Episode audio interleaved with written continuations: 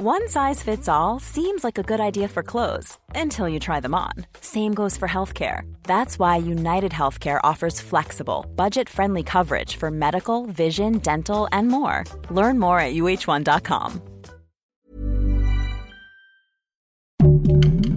Heraldo Podcast, un lugar para tus oídos. Hoy, en primera plana, la Guardia Nacional vigilará la Ciudad de México a partir del próximo año. Esto es Primera Plana de El Heraldo de México.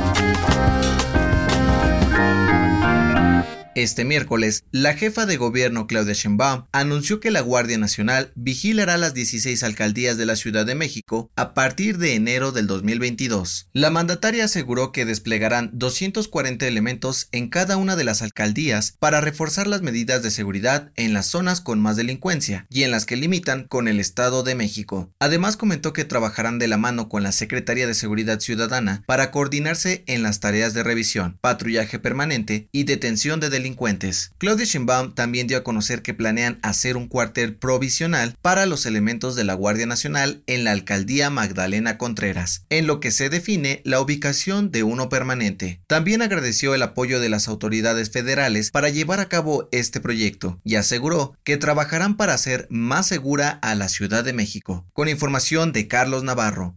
¿Quieres las mejores noticias al alcance de tus oídos? Sigue a Primera Plana en Spotify y entérate de la información más importante.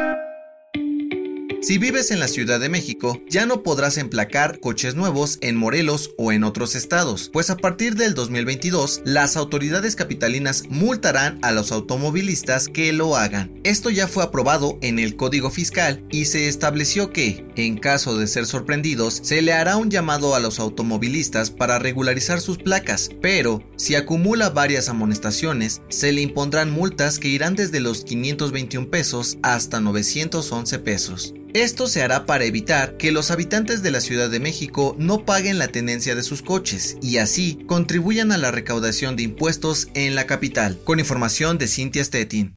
En otras noticias, durante la conferencia mañanera de este miércoles, el presidente Andrés Manuel López Obrador anunció que la exsecretaria de Economía, Graciela Márquez, será la nueva presidenta del INEGI. Sustituirá a Julio Santaella. En noticias internacionales, el gobierno de Estados Unidos ofreció recompensas de 5 millones de dólares por la detención de los hijos del narcotraficante El Chapo Guzmán, Ovidio Iván Archibaldo, Jesús Alfredo y Joaquín Guzmán. El Departamento de Defensa los busca por los crímenes de tráfico ilegal de drogas. Y en los deportes, este miércoles, Sergio El Cunagüero anunció su retiro del fútbol tras sufrir una arritmia cardíaca en un partido el pasado 30 de octubre. Su último equipo fue el Barcelona de España.